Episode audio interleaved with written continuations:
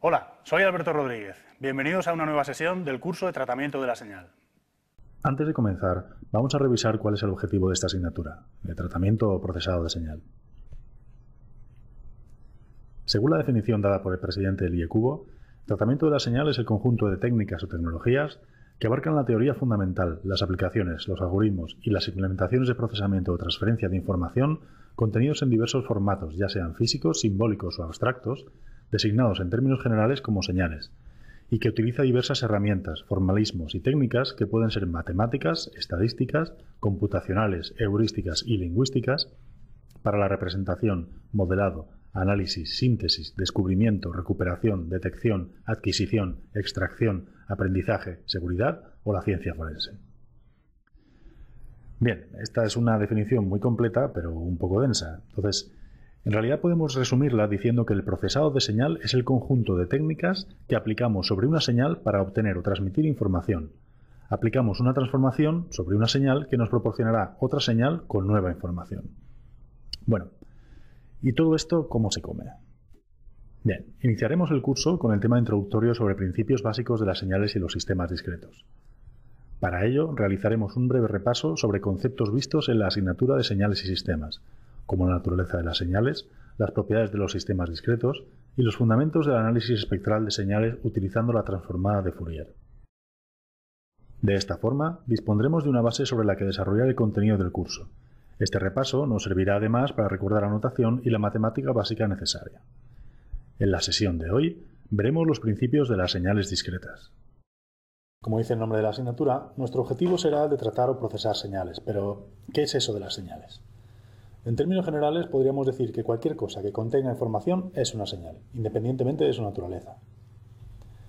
Entre las múltiples definiciones que podemos encontrar acerca de las señales, estas tres están entre las más acertadas y se ajustan mucho a nuestros objetivos. La primera y más sencilla indica que las señales son portadoras de información. La segunda acepción sería que las señales son funciones que contienen información sobre el comportamiento o atributos de un fenómeno.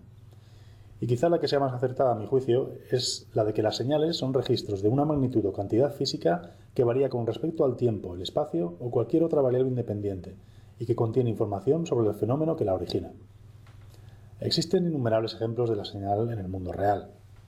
Vamos a empezar con uno muy sencillo y muy intuitivo, que son las señales de audio.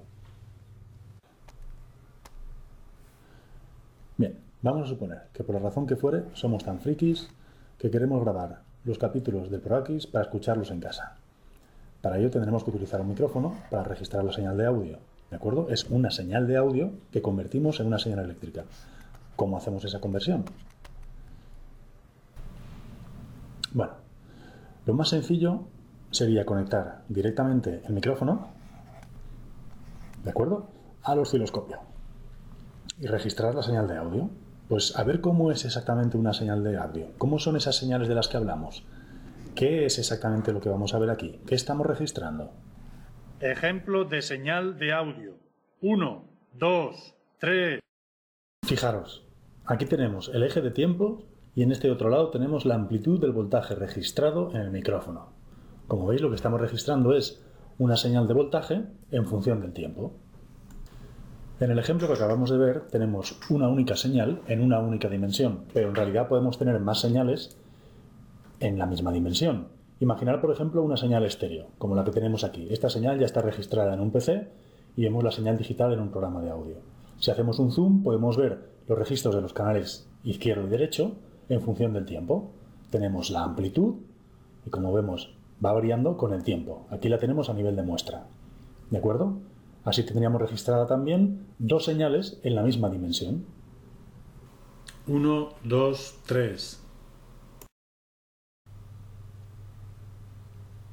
También podemos trabajar con señales en más de una dimensión. Imaginad, por ejemplo, una imagen. Aquí tenemos una imagen de un modelo cualquiera, que está en dos dimensiones. Aquí tenemos el eje X y aquí tenemos el eje Y. Para cada punto del eje XY tenemos un píxel y eso será una señal eléctrica que está relacionada con el brillo o con la saturación o con la croma relacionada con ese píxel. Vamos a hacer, por ejemplo, un zoom de un punto cualquiera, este de aquí. ¿Vale? Si hacemos el zoom sobre todo eso, lo que estamos viendo es que tenemos en el eje X y en el eje Y información para cada uno de los píxeles. Imaginar que en este mismo punto particular del eje Y, Y sub 0, representamos la intensidad que hay en cada uno de los puntos del eje X. Pues lo que tenemos es una gráfica que irá en el eje X y que para cada píxel nos dará el valor del brillo asociado a ese píxel. ¿vale? Esto es una señal eléctrica que almacenamos y que nos permite tener información sobre una imagen en dos dimensiones. Vamos a ver otro ejemplo, en este caso de ultrasonidos. Este tipo de señales lo que hacen es utilizar un transductor que con una señal eléctrica empieza a vibrar.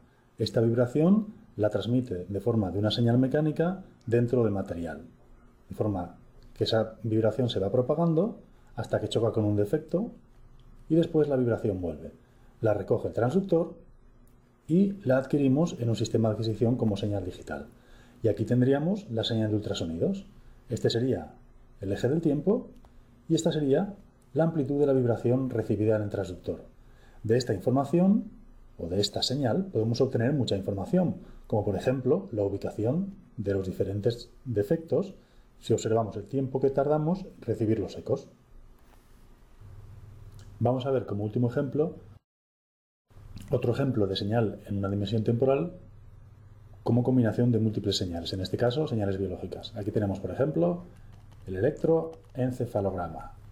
Tenemos un sujeto que le ponemos unos electrodos en la cabeza, se registra la señal eléctrica que capta cada electrodo y en esta dimensión, que es el tiempo, representamos las diferentes señales captadas por los diferentes electrodos. Haciendo diferente procesado seremos capaces de encontrar singularidades que nos apartarán información sobre lo que le está sucediendo al sujeto.